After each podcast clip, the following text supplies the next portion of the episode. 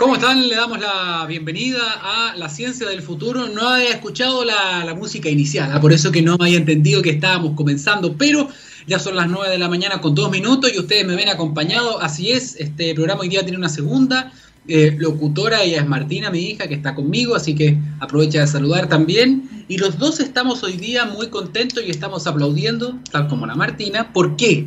Este día miércoles se dio, se dio un hito muy especial, eh, ya que este es un programa que habla de ciencia, tecnología, pero con foco en sustentabilidad y tiene que ver con, bravo, sí, bravo, dice la Martina, con que se ha dado el vamos a la ley REP o la ley de reciclaje en Chile.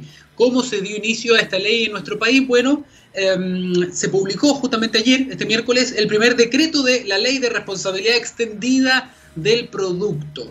Eh, esto comenzó en Chile eh, haciendo, haciendo énfasis en reutilizar qué cosa, porque esto va a ir por parte, va a ser gradual, tiene una, un espíritu o una, una forma de ir eh, cumpliéndose que va a durar ocho años. Y según comentó la ministra de Medio Ambiente, justamente en la jornada de, este, de este miércoles, es que se va a dar inicio con metas de recolección y valorización de neumáticos. Eh, de, neumáticos se va a definir dos tipos de neumáticos, los tradicionales con un tamaño normal, los de auto que usted conoce, para pasar después a una clase B que son los de los camiones, por ejemplo, eh, mineros. ¿Qué es lo que obliga esta ley desde este día miércoles? Obliga a que tengan que recolectar los neumáticos una vez que se acabe su vida útil, es decir, ellos tienen que hacerse cargo responsables del manejo de este tipo de eh, residuos. Eh, les decía, hay dos categorías, categoría A, categoría B. En este primer año se tiene que recolectar el 50% de los neumáticos ingresados a Chile una vez que cumplan su vida útil y tienen que valorizar, y esto es muy importante, un cuarto, es decir, el 25%. Esta meta, este valorizar significa reutilizar, eh, esta meta se va a ir extendiendo, va a ir aumentando con los años para terminar en el, en el octavo año con un 90% tanto de recolección, o sea, 9 de cada 10 neumáticos van a tener que ser recolectados, como asimismo 9 de cada 10 neumáticos, esos mismos 9 van a tener que ser revalorizados. Esto es muy interesante porque em, se comienza ya a eh, hacer cargo desde el punto de vista legislativo eh, la autoridad de un problema que está en ciernes y que eh, no había tenido una solución. Ahora, no es que con esto se acabe el problema, con esto se empieza a gestionar el problema. Y eso es muy interesante porque además de que existe este marco legal, también van a tener que existir y se les va a dar un montón de importancia a un sinnúmero de iniciativas que ya estaban tratando de hacerse cargo de este y de otros materiales que consideramos normalmente como desechos, pero que pueden ser materias primas para darles nueva vida y para ir poco a poco eh, aumentando el nivel de reciclaje, pero también el concepto de la economía circular. Así que son muy buenas noticias con las que queremos comenzar este, esta ciencia del futuro y vamos a ir rápidamente con eh, la música porque tenemos invitados hoy día de calidad. Vamos a estar más adelante, quizá ustedes lo conocen probablemente, con Sara la Reina, acaba de sacar un libro muy, muy atingente, muy contingente también eh, respecto de lo que estamos eh, debatiendo de una nueva constitución, de ecología, de política, de los cambios que pide la sociedad y de los cambios necesarios que tenemos que hacer en nuestra relación con el medio ambiente. Así que vamos con la música. Esto es High and Dry, Radiohead la ciencia del futuro.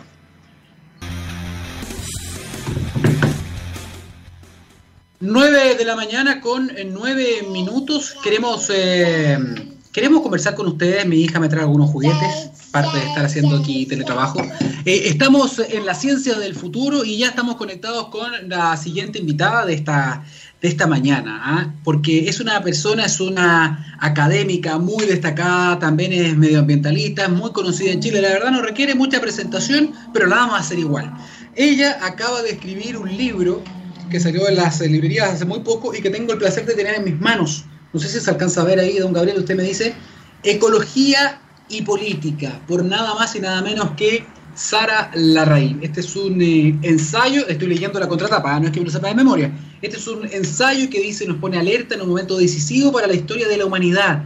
El cambio climático que amenaza nuestra supervivencia. De esto justamente habla, pero también eh, me imagino que hace una bajada al mundo de los movimientos sociales, de la política, de las exigencias que tiene la ciudadanía respecto de un tema que es muy, muy, muy relevante y que a raíz un poco de la pandemia hemos ido dejando, entre comillas, ¿no? en un eh, segundo plano respecto de las prioridades y, de la discusión pública. Sin más preámbulos, presentamos a nuestra entrevistada, Sara Larraín, con la ciencia del futuro. ¿Cómo estás? Buenos días. Muy buenos días a, a todos ustedes. Sara, eh, te pregunto inicialmente, y esto podría parecer una pregunta irrelevante, pero no lo es por el contexto. ¿Cómo estás? ¿Cómo está tu familia? ¿Cómo han estado ustedes? Mira, gracias a Dios hasta ahora cero falta, cuidándonos harto, eh, con la mascarilla todo el tiempo y teniendo todos los resguardos. Nosotros estamos trabajando en la Fundación Chile Sustentable desde marzo online, al igual que tú, eh, por lo tanto con el niño al lado, el juguete, etcétera. Hemos hecho lanzamientos de libros, hemos hecho talleres. Ayer, de hecho, tuvimos un taller nacional eh, con todas las organizaciones del movimiento Chao Carbón que están por la descarbonización en Chile eh, y la verdad es que nos acostumbramos, ya, ya con Zoom, Met, etcétera, ya nos manejamos y por lo tanto hemos seguido el trabajo institucional cumpliendo con los proyectos.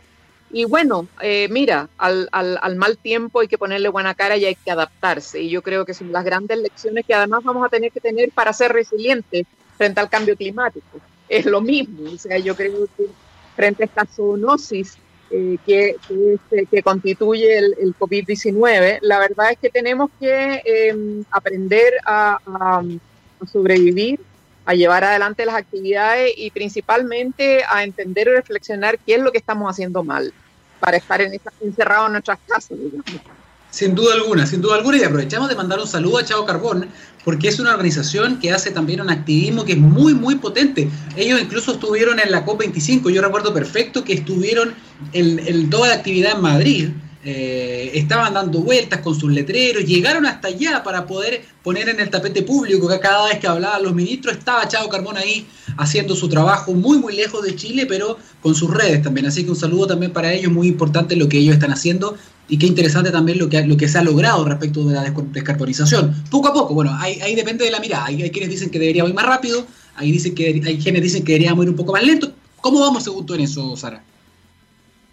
Mira, la, ver, la verdad es que eh, nosotros partimos con un, con un parque de 28 carboneras, eh, propiedad de cuatro empresas grandes, las mayores del sector eléctrico chileno, y lo que hemos logrado, lo que hemos logrado hasta ahora, bueno, son las siete, eh, las siete que se anunciaron, eh, las siete que se anunciaron para el año 2025. De eso se han cerrado ya cuatro centrales. Eh, Tocopilla 1, Tocopilla 2, Bocamina 1 y Ventanas 1, que es lo que vieron ahora en diciembre. y la central Tarapacá, que es una central más nueva, pero que nunca, prácticamente nunca fue económicamente viable hacerla funcionar. Por lo tanto, se han cerrado cinco de aquellas y hay otras seis eh, centrales comprometidas de aquí al año 2025.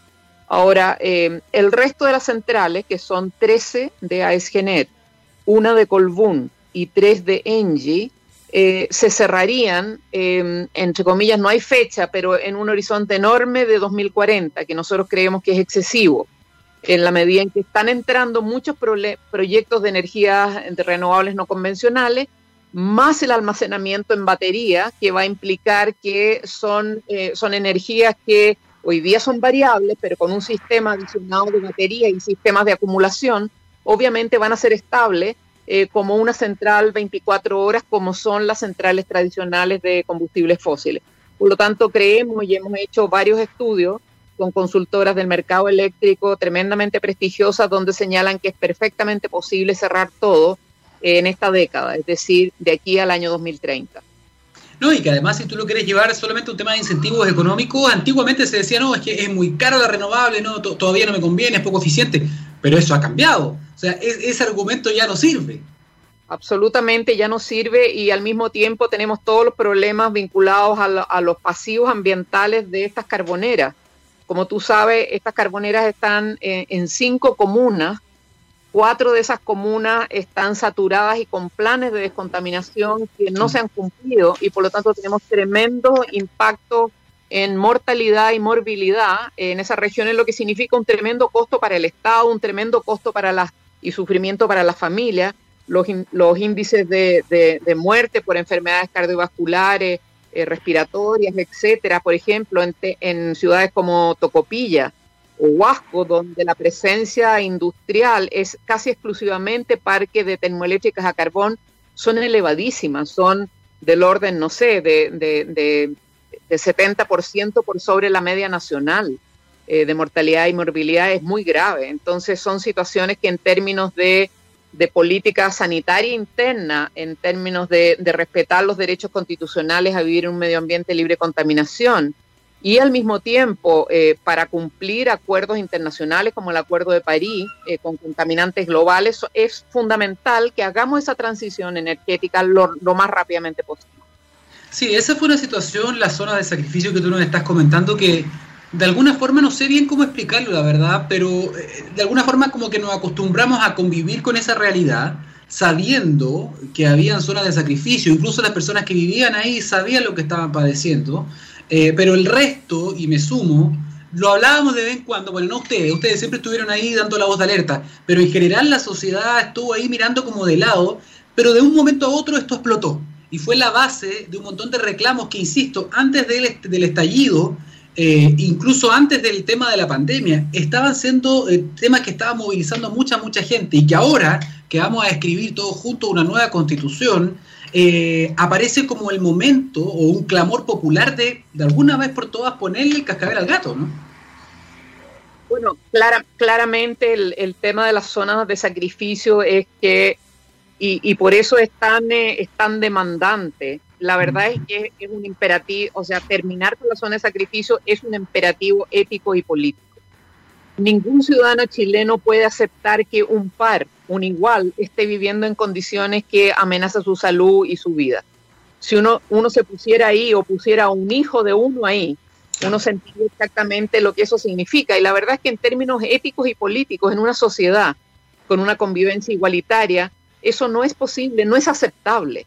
Y, por eso em, eh, verdaderamente la nueva, una nueva constitución em, que se escribirá durante el próximo año tiene que dejar absolutamente claro que ese tipo de situaciones no es permisible, no es aceptable. Y por lo tanto debiéramos, debiéramos primero terminar con esos, eh, con esos lugares que son cámaras de gases eh, para la población, pero al mismo tiempo tener una política preventiva para que nunca más en Chile ningún municipio, ninguna comuna se transforme en zona de sacrificio. Eso es, es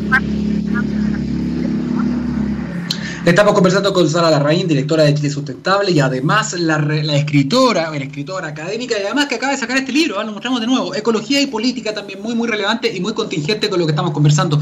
Eh, Sara, una pregunta, ¿cómo, ¿cómo se logra, por ejemplo, en, nuevo, en la redacción de un nuevo texto eh, fundamental, una carta fundamental. ¿Cómo logramos que nuevamente que esto no se convierta en letra muerta? Porque en la Constitución, y esto me imagino que tú lo has hablado un montón de veces, ya estaba escrito nuestro derecho constitucional para vivir en un ambiente libre de contaminación, pero aún así existía la zona de sacrificio. ¿Cómo se hace para evitar que esto no, suceda de nuevo?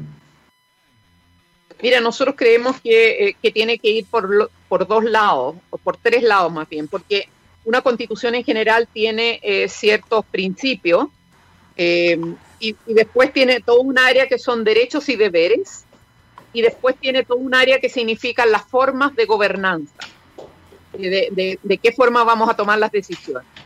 Y ahí yo creo que en el tema, en el tema de los principios tenemos que tener una definición de, de medio ambiente, de patrimonio ambiental, que no es este tema de que Chile es en un mapa es una especie de pedazo de papel con unos límites con Argentina, pero que adentro no pasa nada. Yo creo que aquí tenemos que definir que el medio ambiente en Chile o, el, tema de la, de la, protección del principio de protección del medio ambiente eh, es proteger este patrimonio ambiental, la naturaleza, pero también proteger sus ciclos y el mantenimiento de las funciones eh, de, la, de la naturaleza, por lo tanto, complejizar con un lenguaje nuevo no con un lenguaje del siglo XIX muy legalista, sino que con un lenguaje más de la ecología, de la biología, etcétera. Tenemos que definir en un lenguaje moderno eh, el patrimonio ambiental y cuáles son los requerimientos para em, su protección y el mantenimiento de sus ciclos, eh, de, su ciclo.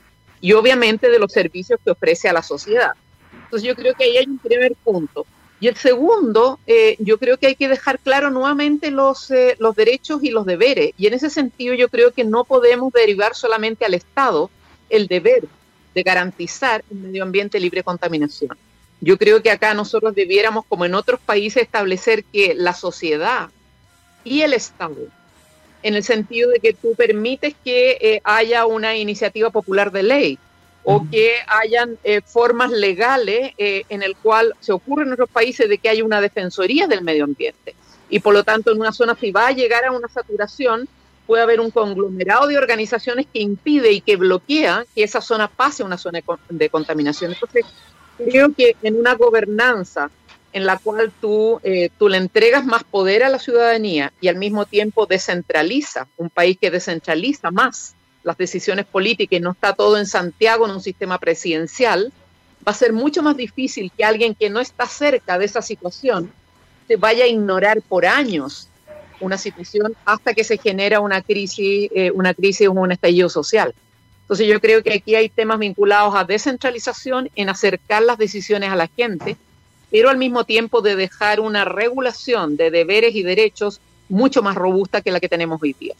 ¿El Tratado de Escazú un poco apuntaba hacia allá o no, Sara? Bueno, el Tratado de Escazú es em, equivalente a lo que hoy día em, Europa tiene en la Convención de Arcus y, que obviamente pone, eh, pone a las organizaciones eh, de interés público en un nivel, en una, empareja la cancha, en un nivel, eh, digamos, eh, equivalente al Estado para tener un diálogo eh, horizontal, sobre los derechos. Y, y, obviamente, como tú muy bien, como tú muy bien señalas, el acuerdo de Escazú es, es una oportunidad. ¿Por qué? Porque es una oportunidad que asegura la obtención de información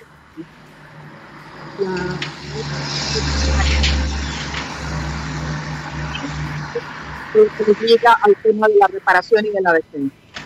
Eso es súper importante, pero Chile no lo ha ratificado. Nosotros esperamos que un futuro gobierno sí lo pueda hacer. Sara, en, todo esto que tú nos estás comentando, solamente te quería pedir un ejemplo muy breve para, entenderlo bien, porque me dijiste al comienzo también que una de las formas para evitar que cualquier tipo de eh, derecho que tenga que ver con vivir en un lugar libre de contaminación, por ejemplo, se convirtiera en letra muerta, tenemos que actualizar también el lenguaje. Eh, apegarlo quizás más a, algo más moderno, la, a la teoría ecológica. ¿Puedes darme un ejemplo? O sea, ¿Qué cosa, por ejemplo, que hoy día está, podría cambiarse la forma en que se escriba o que se diga o un término nuevo? No sé, para, tenerlo así como claro, ¿a qué te refieres con eso? A ver, mira, lo, más fácil y, que es conocido y que, y que, tú, eh, y, que tú lo puedes ejemplificar bien es, lo que la innovación que ha hecho, por ejemplo, la Convención de Cambio Climático. Tú en la Convención de Cambio Climático, alguien hoy día, incluso en el caso de Chile, eh, si nosotros viéramos hoy día lo que el paradigma de la Convención de Cambio Climático, de adaptar las políticas mundiales, no solamente la energía, sino que la preservación de los acumuladores, etcétera, a enfrentar este fenómeno global, si tú te fijas cómo incide, cómo incide este paradigma de equilibrio ambiental entre la sociedad humana y la naturaleza, o entre el medio ambiente y el desarrollo, entre comillas, eso tú lo llevas a Chile y mira termina la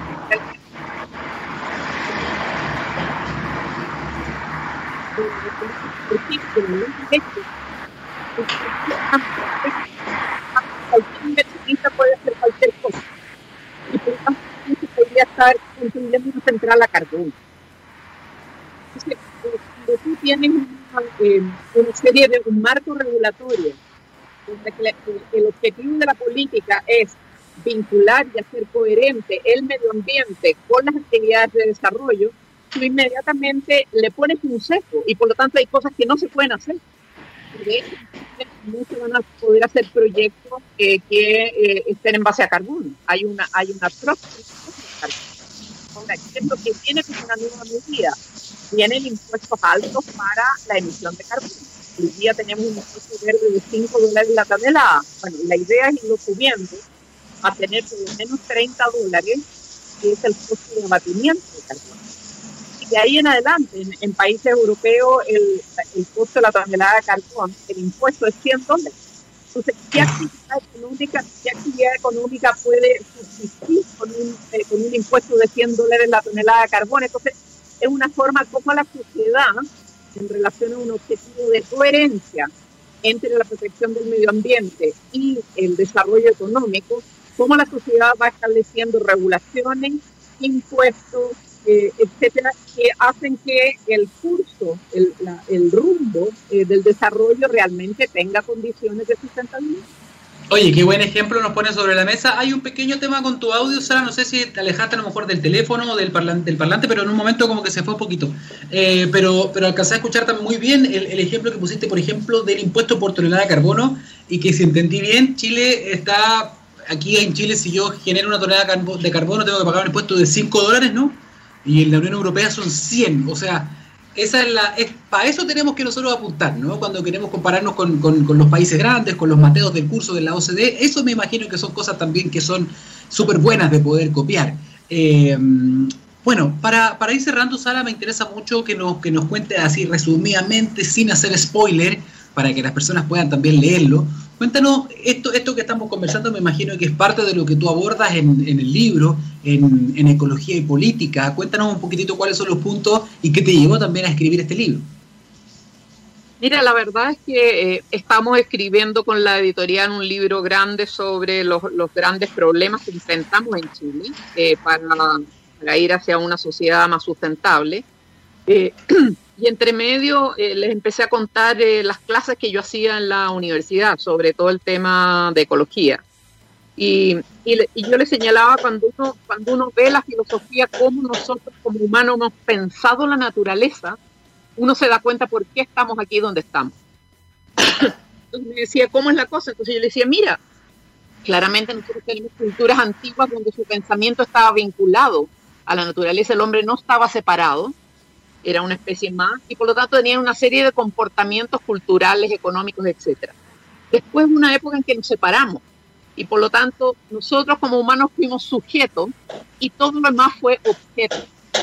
Empezamos sin entender de que estábamos dentro de un sistema, empezamos a manejar la cosa como un objeto sin tener ninguna claridad sobre que estábamos haciendo una interlocución con otro sistema del cual éramos parte y, y, bueno, y ahí hacemos un, eh, hacemos un eh, yo hago un recorrido rápido, cómo los filósofos fueron, eh, fueron siguiendo esta, esta forma de visión y de pensamiento, que en el fondo es la forma de pensar las que nos llevó a esta relación tan particular nuestra con la naturaleza que finalmente terminó disparándonos en los pies y que hoy día estamos enfrentando con una ola que se nos viene, que es el cambio climático, con temperaturas altísimas, con extinción de especies, eh, con aumento del nivel del mar, con aluviones, o sea, pero es, es, es, algo que nosotros mismos hemos, hemos hecho porque finalmente nos separamos del sistema del cual dependemos. Eh, y hoy día eh, la ciencia ecológica ha ido creando esto, la Convención de Cambio Climático claramente, cuando nos muestra hoy día que hay 100% de certidumbre que es creada por el hombre, eh, y, y, nos lleva a los combustibles fósiles como una de las raíces, bueno, claramente nos dimos cuenta de que nos desconectamos eh, de, del conocimiento real del sistema en el cual eh, vivimos. Y entonces, eh, la, primera pregunta que, la primera pregunta que responde el libro es ¿por qué llegamos aquí? Hoy día estamos frente al cambio climático, estamos frente a esta zoonosis que van a venir otras y seguimos igual. Eh, y porque además estamos en una, en una revuelta social, porque, eh, porque no es solamente con el medio ambiente, también el hombre se transformó en un recurso humano. Y ese recurso humano también fue sobreexplotado y fue eh, manipulado de una cierta forma donde lo, lo, lo, lo, utilizamos o lo manejamos como, como recurso humano, como, como eh, HH. Entonces, aquí hay un tema donde hay una crisis bastante, eh, bastante grave porque involucra nuestra relación con los ecosistemas de los cuales dependemos, pero también eh, entre los hombres, el mismo tipo de explotación. Eh, y entonces acá, eh, claro, nosotros si vemos el tema de la repartición de la riqueza y del bienestar, pasa lo mismo. Incluso el Foro Económico Mundial ha señalado, no es posible no es posible que un 10% de la población se lleve el 80% del ingreso, porque eso impide eh, que haya un bienestar para que todos podamos subsistir con dignidad. Entonces, acá hay un tema de, eh, y el libro en el fondo va mostrando cómo esta forma de pensar nos llevó al fracaso y que de una u otra forma nosotros tenemos que ver, en, volver a reconectarnos eh, sola, con, los ecosistemas para ver cómo podemos convivir de una forma en que realmente podamos tener una situación de, de poder depender en forma segura de ellos, pero al mismo tiempo la sociedad. La sociedad es, es un componente solidario cooperativo y además nos muestra hoy día frente al cambio climático que si nosotros no optamos por la cooperación en vez de por la competencia, no vamos a resolver el cambio climático porque para resolver estos cambios tenemos que cooperar entre personas y al mismo tiempo cooperar entre países. Si seguimos compitiendo, como en el caso de, por ejemplo, el gobierno de Trump de, en Estados Unidos, que se salió del Acuerdo de París porque no quería poner condiciones ambientales a su sistema económico, bueno, estábamos, estábamos con un país que tenía 20%, 25% de las emisiones fuera del compromiso de todos y resulta que todos los otros estaban comprometiéndose. Ahora vuelve, gracias a Dios, con Biden, vuelve Estados Unidos al Acuerdo de París y por lo tanto el que emite 25% de las emisiones va a comprometerse y va a cooperar eh, con todos nosotros a resolver este problema. Entonces, yo creo que esas son las grandes lecciones. Eh, de, terminar con el individualismo eh, que nos llevó a este, a esta, a este impacto, de, de terminar con el, em, yo diría, con el extractivismo de la naturaleza como si fuera solamente una materia, no entendiendo que es un sistema que si destruimos, nosotros mismos vamos al fracaso, porque destruimos nuestra base de subsistencia. Entonces, eh, el libro un poco narra eso y, finalmente, eh, bueno, ya hace un análisis de por qué estamos fracasando en enfrentar el cambio climático, por qué los compromisos hoy día no dan para 1,5 grados del Acuerdo de París, sino da como para 3,7. Por lo tanto, necesitamos más compromisos de reducción de emisiones.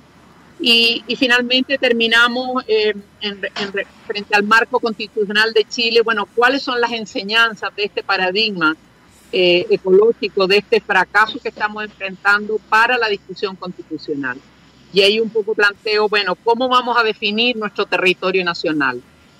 hacer esta cosa del límite con Argentina y que por lo tanto el único desafío es mantener el límite con Argentina o nos vamos a dar cuenta de que realmente el desafío es definir nuestro patrimonio y hacernos cargo de mantener este patrimonio para nosotros y para las futuras generaciones, eh, etcétera. Una serie de elementos vinculados a la Constitución, cómo deben ser los derechos, pero también los deberes, eh, cómo deberíamos decidir las cosas es más fácil y es mejor para el país decidir las cosas más cerca del territorio donde ocurren o en la capital donde la verdad es que la burbuja del sector político se ha equivocado y resulta que le estalló el estallido social en la cara y bueno, la burbuja no se había dado cuenta de, eh, no, no, no, se había hecho cargo de lo que estaba pasando. Entonces, eh, doy una, una, serie de elementos desde, desde los aprendizajes eh, que han señalado todas estas crisis como la crisis climática, el, el COVID y el estallido social. Interesante, porque ayudas, entregas elementos de reflexión para ayudar a entender también por qué llegamos a lo que llegamos, por qué estamos viviendo lo que estamos viviendo hoy. Para muchas personas a lo mejor no hay otro modelo, porque nacieron con esto y lo ven como la única forma. Pero hay otras maneras, y es bueno recordar un poco cómo era antes también, eh, y no confundir eh, el éxito económico que algunos han obtenido, que aparte es insostenible, con el éxito a largo plazo. O sea, hay que, hay que desaprender mucho y eso es súper complicado siempre cuando hablamos sobre todo de cambiar un modelo que está tan enquistado, ¿no? Incluso nosotros mismos. Eh, es parte de la invitación que hace Sara Larraín, que aquí está, Ecología y Política, de Editorial Taurus. Vaya, dése una vuelta, cómprelo, léalo porque son, es información necesaria, es una reflexión muy interesante que hacer para todas las personas y quiero cerrar solamente agradeciéndote Sara, eh, con una, es muy interesante conversar contigo siempre porque cada vez que yo te tengo que entrevistar siempre me voy con una idea, recuerden que tiempo atrás te entrevisté y, me dijiste, yo, yo te dije, bueno, pero es que Chile es un país minero. Tú dijiste, no, Chile no es un país minero. Chile nos han vendido Chile país minero, como que nos acostumbraron a la idea asociativa de que Chile y minería son de la mano, y no. Y me quedé pensando en eso. Ahora me, me hiciste un punto también diciendo, hemos tratado, nos hemos separado como sujeto y objeto. Tanto así que el concepto de recurso humano lo leemos, lo entendemos, cuando nos dicen, oye, aquí era recurso humano, y uno ni siquiera se cuestiona. Imagínate, es fuerte cuando te dicen, oye, es, un recurso humano. Eh, es interesante, es interesante volver a resignificar un poco y eh, pararse un poquito y reflexionar. Así que te agradezco siempre que siempre me dejes pensando, Sara. Eh, un agrado tenerte acá con nosotros y las puertas de la radio siempre están abiertas para ti. Encantada, muchas gracias y la verdad es que tenemos que entender y tenemos que tener confianza. ¿Por qué? Tanto el lenguaje como la visión es creada por nosotros mismos. Por lo tanto, podemos cambiarlo. Grande, Sara. Muchísimas gracias. Ah, que estés muy bien. Buenos días. Gracias. Bien, ahí estábamos conversando entonces con Sara Larraín, la autora de otro libro más, ahora Ecología y Política, también académica, destacada, eh, medioambientalista, directora del CIE Sustentable, que va a estar ahí también aportando, va a ser un puntal muy interesante también para poder eh, ayudar en esta discusión que se viene para adelante. Eh, vamos a seguir acá en TX Radio. Antes de ir a la música, queríamos comentarles algo. ¿ah? En Anglo American tienen un propósito claro, reimaginar la minería para mejorar la vida de las personas a través de una minería más sustentable, segura y eficiente, que conviva en armonía con sus vecinos y su entorno. Bajo ese objetivo, desde el 1 de enero de este año 2021, las operaciones de los bronces, el soldado y fundición Chagres cuentan con un suministro eléctrico proveniente de fuentes de energía 100% renovables, con esto, en Chile la compañía reduce en un 70% sus emisiones de CO2, dando un paso concreto hacia su meta de operar minas carbono neutral al año 2040. Anglo American, personas que marcan la diferencia en minería. Dicho eso, tenemos que ir a la música, ¿no? Nothing in Your Way, King, en la ciencia del futuro. 9 de la mañana con 41 minutos, ya estamos de vuelta en la ciencia del futuro por TX Radio, científicamente rockera. Estamos con ustedes ya y conectados a esta hora con el segundo entrevistado de este, de este día jueves. ¿ah? ¿Cómo pasó tan rápido la semana? El año pasado se fue rápido, a pesar de todo, este año va avanzando también a una velocidad increíble. Estamos ya conectados con Juan Carlos Olmedo, el presidente del Coordinador Eléctrico Nacional. Don Juan Carlos, bienvenido a la Ciencia del Futuro. Buenos días. Buenos días, Daniel. Juan Carlos, cuéntanos un poco para, quizás, para muchas personas que dicen, ¿Qué es esto del Coordinador Eléctrico Nacional? Eh, ¿A qué se dedica hoy este, esta, entidad, esta institución? Cuéntanos un poquitito en palabras muy simples. Sí, muchas gracias y agradezco tu pregunta porque es muy importante. Nuestro organismo no es muy conocido, si bien hace una labor muy importante. Eh, el sistema eléctrico cuenta con centrales generadoras y líneas de transmisión que permiten llevar la energía hacia los consumos finales. Nuestra labor es coordinar la producción de la energía eléctrica y la operación de las líneas de transmisión para que llegue hacia los consumos finales en condiciones de calidad, seguridad y continuidad. Además, también tenemos la función de analizar el desarrollo del sistema de transmisión, que es muy importante para todo este proceso de transición energética y de un sistema confiable, y además monitoreamos la competencia en el sector para asegurarnos de que las tarifas finalmente sean razonables las que lleguen a los consumidores. Por lo tanto, una labor bastante prima, pero muy relevante para todos los consumidores de energía eléctrica, especialmente ahora que con este proceso de transición energética el consumo eléctrico va a crecer sustancialmente. Sin duda alguna, sin duda alguna. Y, y, justamente te quería preguntar por eso, porque lo último que fue como gran noticia nacional, ¿te acuerdas tú el año ya estoy un poco perdido. El año antepasado, tendría que haber sido el 2019, porque fue antes de la pandemia. ¿Te acuerdas que todo un tema con el tema de los medidores inteligentes, que fue, fue un debate nacional, un debate público? En eso, eso ya es consumidor final. Ustedes no tienen nada que ver con eso, no están metidos en eso, pero me imagino que tenían una mirada al respecto. Eh, no, nosotros no llegamos al consumidor final llegamos hasta los límites de las empresas distribuidoras, es decir, transportamos, eh, nos aseguramos de que llegue la energía hasta los límites de las áreas de distribución y ahí las distribuidoras son las encargadas de llevarlas hasta el consumidor final. Perfecto, Somos parte relevante de la cadena. Perfecto. ¿Cómo está hoy día la, en, términos de la generación? Todas las personas ven en las noticias cuando estamos comunicando noticias respecto de, oh, tenemos eh, energía eólica, tenemos energía solar, eh, tenemos posibilidad o potencial mareomotriz. O sea, siempre se menciona que Chile tiene un potencial tremendo en un montón de energía renovable. ¿Cómo ha ido creciendo esa generación, tú que estás ahí encima de, este, de, esta industria? Efectivamente, como tú señalas, eh, el país tiene recursos renovables bastante importantes, ¿eh? en el cual se han ido incorporando algunos que por el desarrollo tecnológico. Hoy día tenemos plantas geotérmicas, eh, solares fotovoltaicas, solares de concentración solar de potencia, eh, eólicas, hidroeléctricas de distintas escalas, desde, la, desde gran escala hasta, hasta mines centrales con los más diversos tecnologías y también eh, han habido algunas incursiones en centrales de bombeo y eh, hay desarrollos de I más D en el tema mareomotriz. Hay algunas universidades que están trabajando en eso y también eh, en, las distintas tecnologías, o sea, tanto de corrientes como de marea. Por lo tanto, y, y, además es más que conocido el potencial solar en el norte de Chile. Por eso es importante también el desarrollo de la transmisión, porque los recursos renovables no están cercanos a los centros de consumo. Por la naturaleza de nuestro país, entre la quinta y la sexta región eh, está concentrado prácticamente un 60% del consumo. Y no es una zona en que hayan grandes recursos renovables, si, si bien hay potencial, los grandes recursos están en los extremos del país. Por lo tanto, es, es muy relevante el desarrollo de la transmisión y en eso uno de nuestros eh, proyectos emblemáticos este año es la licitación de una línea que le hemos llamado de corriente continua de alta tensión, que va desde la zona de Quimal, en la segunda región, hasta Santiago.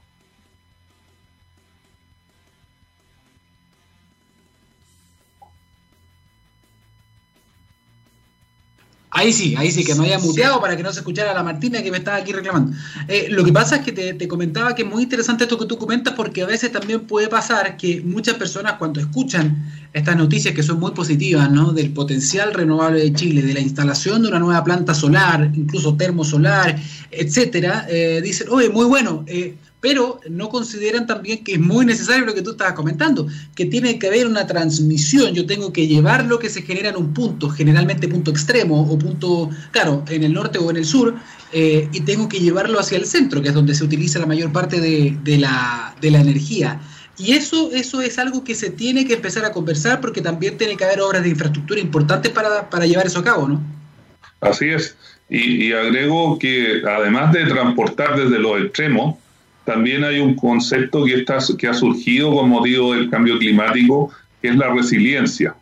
¿eh? Puesto que el cambio climático trae cosas como el aumento de temperatura o que eventos de la naturaleza sean de mayor intensidad. Por lo tanto, también la infraestructura tiene que diseñarse para que conviva con esos eventos, o sea, tanto de mayor temperatura como eventos de mayor intensidad eh, de la naturaleza, digamos, inundaciones, lluvias. Eh, que afectan la infraestructura energética. Eh, por lo tanto, también se incorporan nuevos criterios de diseño y, eso también es importante tenerlo presente. ¿Y eso se está tomando, eso se está considerando ya, según lo que usted ha podido ver, o todavía no están los planes? Eh, sí, yo te diría que sí, y, el, el, primer proyecto que lo hace es este corredor que va desde Quimal a Lo Aguirre en corriente continua, que se convierte en una vía paralela a un sistema actualmente que hay que viene desde el norte en 500.000 volts de corriente alterna, ah, que hasta ahora era solo una vía, como una prácticamente una espina de pescado, y con esto se construye una vía paralela, ah, con lo cual tenemos hoy, cuando entre el servicio vamos a tener dos caminos para traer la energía del norte, lo cual eh, nos hace un sistema más confiable y más resiliente. Perfecto. Ustedes como, coordinador eléctrico nacional están justamente avanzando, hicieron noticia también hace poquito porque están eh, avanzando en el desarrollo de una plataforma, entiendo, de trazabilidad de energías renovables. Cuéntanos un poco qué significa, porque además entiendo que van a comenzar, o ya comenzaron, dime tú, una marcha blanca. Sí, eh, lo que tú señalas es muy importante. Las mejores prácticas internacionales hablan de que se deben verificar los compromisos que se adquieren en este proceso de combatir el cambio climático. Y ahí es muy importante la medición, registro y verificación de las distintas acciones.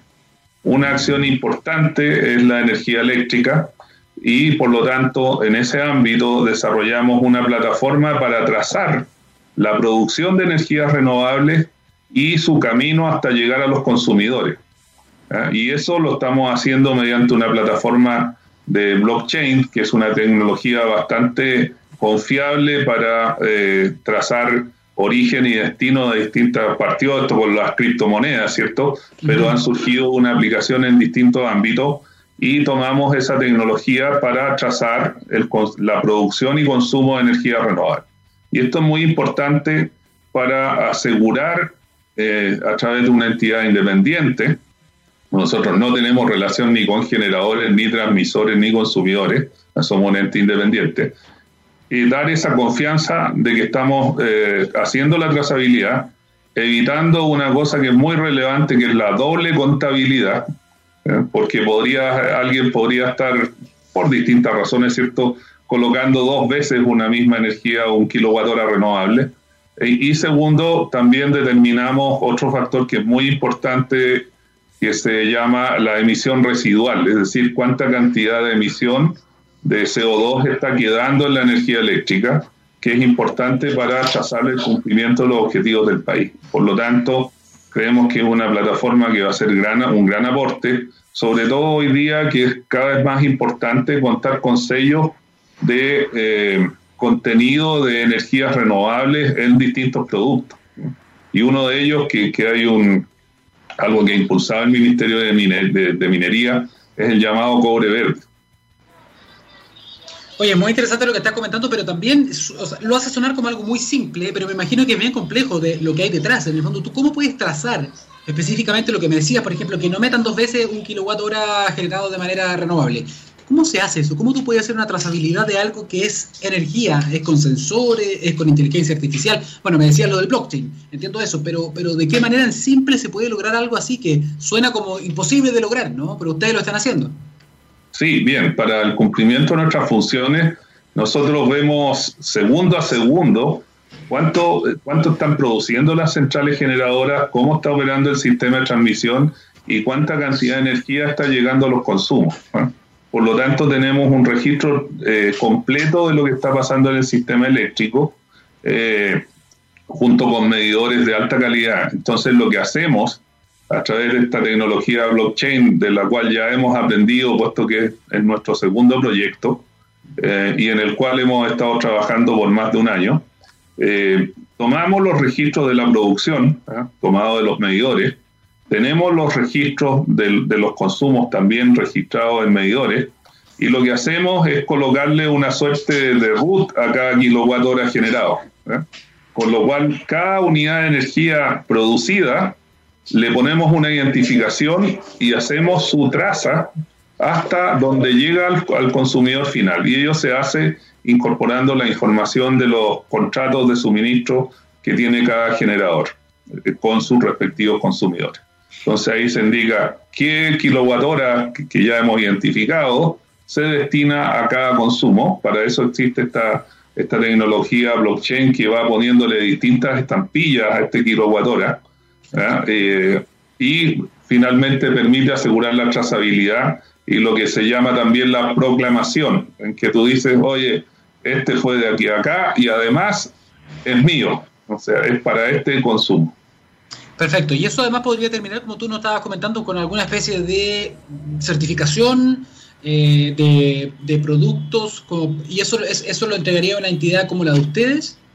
Eh, eh, mira, nosotros lo que hacemos es la trazabilidad, que además es la, la, práctica internacional que se está dando. Hoy día otros dos operadores del sistema con nosotros, el operador de Australia y el operador del, de la costa noreste de Estados Unidos, eh, PJM, de Pensilvania, Jersey, Maryland, están haciendo el mismo desarrollo nuestro con la misma tecnología aplicable a la trazabilidad de energías renovables en su sistema. Entonces, ¿qué es lo que ocurre? Eh, también hace más de un año, eh, dos emisores de certificados se acercaron a nosotros planteando la, la necesidad de que el operador del sistema hiciera la trazabilidad para que ellos pudieran, sobre esa plataforma de trazabilidad, emitir su certificado. Ya, Porque existen múltiples certificados, entonces nuestra plataforma permite que todos los certificadores, de acuerdo a los criterios que ellos establezcan, puedan validar su certificado. Por lo tanto, también es muy importante para eh, quienes certifican, puesto que tienen una trazabilidad de un ente independiente ustedes le entregan el dato, básicamente sin eso no podrían certificar, así de simple. Así es. Perfecto. Oye, me, me encantó eso de que vamos al mismo nivel, estamos haciendo cosas muy parecidas eh, con Estados Unidos, con otros países, tú me acabas de decir eso. Sí, así es, con Australia y Estados Unidos. Eh, es, es, la tendencia que se está dando en el mundo. Y, y, ello va en la ruta de que ya los consumidores empiezan a mirar las etiquetas eh, y uno ya puede ver una serie de productos, tanto en Chile como afuera, que tienen distintos eh, sellos en la parte, en las etiquetas o, o, en el detalle, y los consumidores ya están empezando a mirar cuando eligen. Por lo tanto, la trazabilidad eh, de la, del contenido de energías renovables ya es muy importante. Hoy día lo puedes ver en, en vinos, en huevos y en otros productos en Chile. Oye, interesante entonces un llamado también para que las personas, porque en la medida que haya cambios en la ciudadanía, en la forma en que consumen, se pueden acelerar todavía más los cambios, por ejemplo, en cosas como la generación de energía, algo así tan importante es, ¿no? Entonces es muy, es muy relevante en el fondo lo que ustedes están haciendo para eventualmente que otros puedan certificar estos productos y un llamado también para que las personas puedan fijarse en los productos al momento de comprar que tengan estos sellos. Muchas veces nos fijamos solamente en alto en azúcar, alto en calorías, pero también hay otras certificaciones y validaciones que son tan o más importantes incluso, ¿no? Sí, así es. Y, y también esto pasa a ámbitos como la edificación, en que hoy día ya hablamos de certificación LEED, eh, vemos que muchos edificios se venden como full electric, ¿eh? ya hoy día cada vez hay menos instalaciones de gas, eh, la electricidad en ese sentido es mucho más segura. Y, y, va en la línea de, que, de lo que plantea la Agencia Internacional de Energía, que al 2050 se va a duplicar el consumo eléctrico. Y lo otro que viene, que se está hablando mucho, es del hidrógeno verde. Nuestra plataforma, al trazar la energía renovable, le da un soporte para que eh, nuestro el hidrógeno que se produzca en Chile pueda llevar la estampilla de hidrógeno verde. O sea, tienen mucha, mucha, mucha pega por delante porque esto está cambiando. Esperamos que la generación con fuentes de eh, renovables aumente, aumente.